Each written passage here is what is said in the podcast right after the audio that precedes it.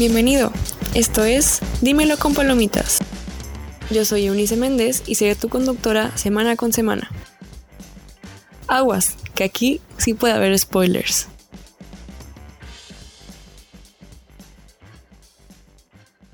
Hola a todos, ¿cómo están? Es otro capítulo de Dímelo con Palomitas y estamos ahorita con nuestra amiga Belén Olalde. Hola Belén. Hola. ¿Cómo estás? Muy bien, ¿y tú? Bien, también, gracias.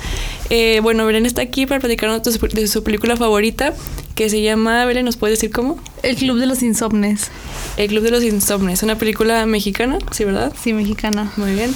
Entonces, ¿nos puedes platicar un poquito, una sinopsis pequeña de la película, nada más para que tengan como contexto? O sea, sin spoilers ni nada. Como tú quieras, puede ser con spoilers o sin spoilers. Ellos, si es spoilers, ellos estarán advertidos antes del programa. Ah, sí, ya me acordé, dice al principio.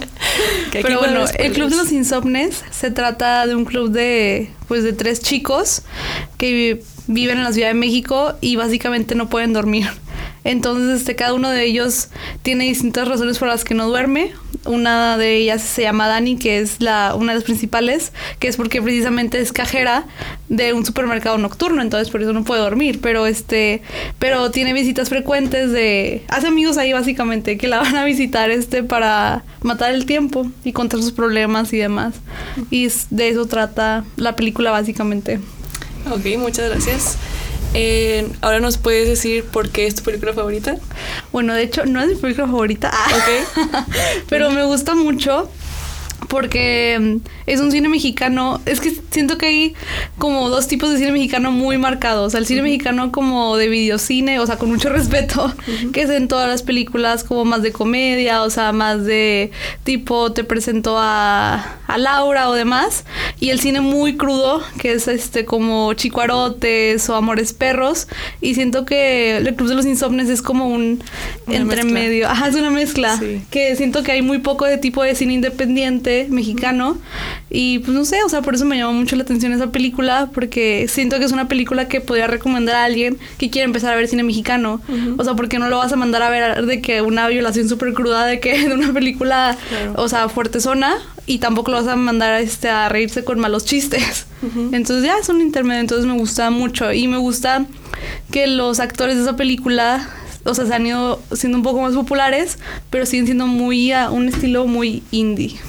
Ok, sí, la verdad yo la, o sea, la vi para poder platicar de ella en el podcast y me gustó un chorro al principio. O sea, vi que no sabía que era mexicana para empezar. O sea, nada más me dijiste el título y dije, ok, lo voy a buscar. Está en Netflix. Eh, y vi que era mexicana y dije, ok, a ver, ¿qué me, ¿qué me voy a esperar? O sea, algo tipo, no sé, las últimas películas mexicanas de que no manches Frida o algo así. O algo, como tú dices, un poquito ya más acá fuerte. Ajá. Eh, y empezó y fue como, oh, esto es algo nuevo, o sea, de que no había visto algo de este estilo, así como que tiene un, está seria, pero a la vez es un poquito cómica, pero cómica chido, o sea, no cómica de que hay que Y tampoco, o sea, tiene romance, pero no es la trama principal como muchas películas de comedia romántica. O sea, se hace un romance, pero no es, digamos, lo más importante de, de toda la historia. Bueno, y hablando de la historia, ¿qué te parece si hablamos un poquito de los temas que aborda? Porque se me hace muy interesante, como que cada personaje tiene un tema diferente. Sí. Y los mezcla bien padre, entonces, no sé, ¿algún tema que te ocurra que te haya gustado en específico? ¿Quieras platicar? A mí me llamó mucho como la atención el tema de, de la soledad. O sea, porque es, ya cuando la vean o si ya la vieron se pueden dar cuenta que los tres personajes son muy solitarios. O sea, una de las chavas, o sea, no tiene pareja y la que tiene, o sea, es casado. Spoiler. Ah. este. Ellos sabían. El chavo, el personaje, igual tiene pareja, pero no, no tiene una buena comunicación y demás. Y Dani, o sea, la cajera, está buscando como su identidad y está buscando cómo superarse como persona porque quiere estudiar fotografía y demás. Entonces se me hace muy curioso, muy chistoso cómo esos tres personajes están solos. O sea, individualmente son solitarios, pero en conjunto hacer una mezcla bonita como de amistad, anécdotas, de... ¿De qué más? Pues sí, básicamente sí, O sea, ahora sí que la soledad los unió, o sea, está bien chistoso porque es como, es irónico, o sea, cada uno era muy diferente, o sea, todos eran, los tres eran muy diferentes personas con diferentes vidas, pero un mismo fin, o sea, algo en común que tenían era que eran solitarios y está padre, o sea, como que encontraron a alguien que también era solitario y ahí se agarraron para crear una relación, o sea, y está chistoso. O sea, normalmente cuando tienes a tus amigos, es de que, ay, es que estuvimos en la misma prepa, estuvimos en la misma escuela, trabajamos juntos, o sea, son como cosas muy comunes. Y esto es de que, ah, es que somos solitarios, o sea, entonces somos amigos. es que no puedo dormir y pues este... sí, o sea, está... Me voy a la tienda en las noches. sí, estaba bien chistoso. Y luego los personajes que aparecían de la nada, o sea, así de que un viejito todo loco, o las chavas como que eran de que prostitutas, o los chavos así como muy artísticos, o sea, gente bien random de todo tipo iba a dar ahí. O sea, y era como. Y era una hora muy rara. O sea. Sí, es lo que también me llama mucho la, atención de la película porque siento que de noche muchas cosas pasan, no nos damos cuenta porque estamos dormidos, pero siento que es como un mundo muy extraño y muy divertido y muy raro. Y también lo que me gusta mucho de la historia es como Dani, o sea, digamos que pues es cajera, ya lo he repetido, pero este le toma fotos a estos tipos de personajes y ese es su proyecto de fotografía para poder aplicarla a una beca que quiere obtener de fotografía. Entonces este, se me hace muy chido como desde un punto de vista como de que Ay, es una simple cajera, pues no, o sea, ella trata de darle como su toque y su twist y su este su esencia a, a cualquier cosa que pueda llegar a ser como ser cajera. Claro, y siento también en cierta parte que ella sea, ese twist que ahorita hablaste, o sea, me hizo mucho sentido. Como que su personalidad en sí. O sea, está raro porque ella en general es como toda seria y como de que nadie se me acerque y soy bien ruda y así.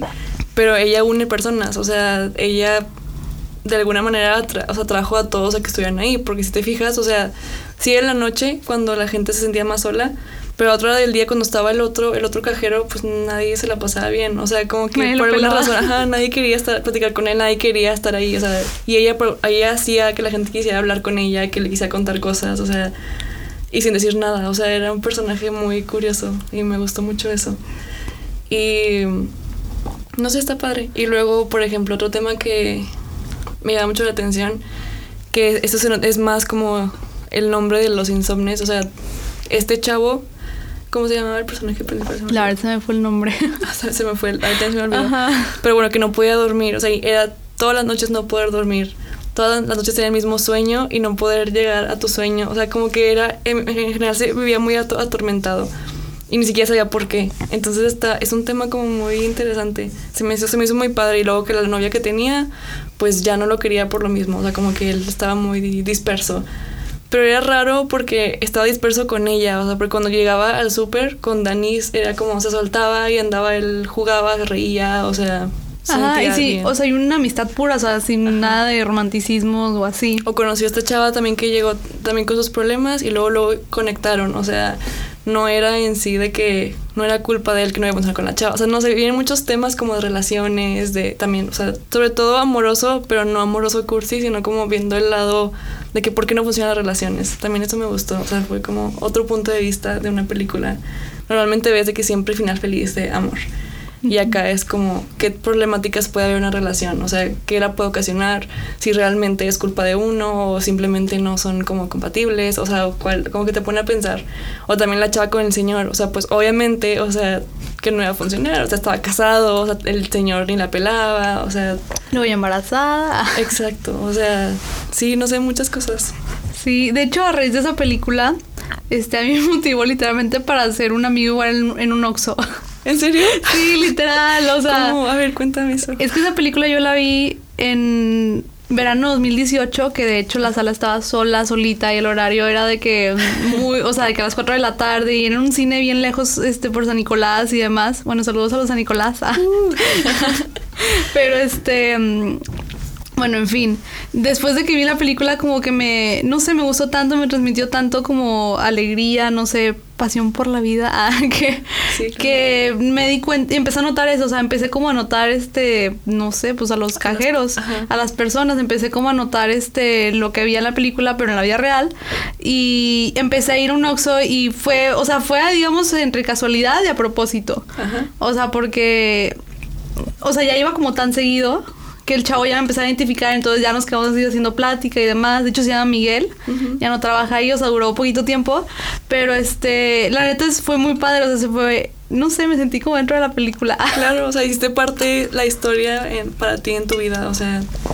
Y está bien padre en general, o sea, porque ese personaje que te digo, Dani, pues representa muchos personajes tipo, o sea, tipo Miguel, tu, amigo. O sea, que normalmente ves a alguien atrás de un cajero y ni siquiera te pones a pensar en su vida. O sea, tú lo ves serio y te cobra, ok, ya va. Y así se, así se, veía esta chava, o sea, a simple vista la ves y es de que, pues, que es una chava más cajera, de que seria, de que X no me, me está cobrando. Pero luego la vas viendo cómo se desenvuelve cuando ya tiene confianza o cómo se siente con algunas cosas, cómo reacciona. Y te das cuenta, es una persona más, una persona que tiene sus cualidades, tiene sus efectos y tiene una historia detrás, tiene una meta en la vida y puedes hacerte amiga bien padre de, otras personas también, o sea. Sí, o sea, creo que hace mucho énfasis y, o sea, da a entender como, pues como dices tú, o sea, que puedes encontrar, o sea, todo el mundo tiene sueños, todo el mundo tiene anhelos, todo el mundo tiene miedos, tiene problemas, pero muchas veces como que nos enfrascamos en uno mismo y es como que, ay, bueno, este, esto y el otro y ya. O sea, tampoco digo ir por la vida, este, haciéndonos amigos como de todo el mundo, de todas las personas y buscar su historia, pero siento que es padre de vez en cuando como... Sí, date el tiempo de... Ajá, date el tiempo como de abrirte, de empatizar, o sea, de dialogar. Siento que salen cosas padres de eso. Sí, pues la verdad es una película muy padre, o sea, está muy bonita, como, pero no bonita típica, o sea, es bonita porque es como muy real, o sea, abarca temas muy reales, problemáticas muy reales, situaciones muy comunes ahorita, o sea, que pues parecen muy simples, pero así es la vida, o sea, así suceden. Entonces siento que sí vale mucho la pena que la vean. Eh, pues lo padre que está en Netflix, o sea, sí, no, Entonces, pues sí, se la súper recomendamos, porque sí, trae, te deja mucho que pensar, aparte es, la disfrutas, o sea, está muy chida.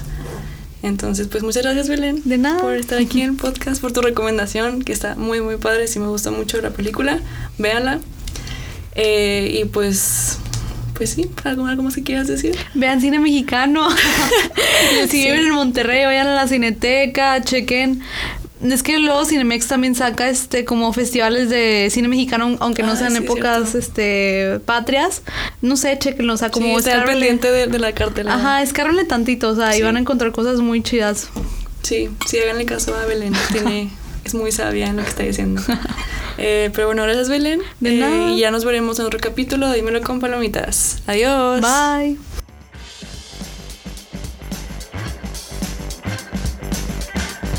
Escúchanos la próxima semana en Dímelo con palomitas. Adiós.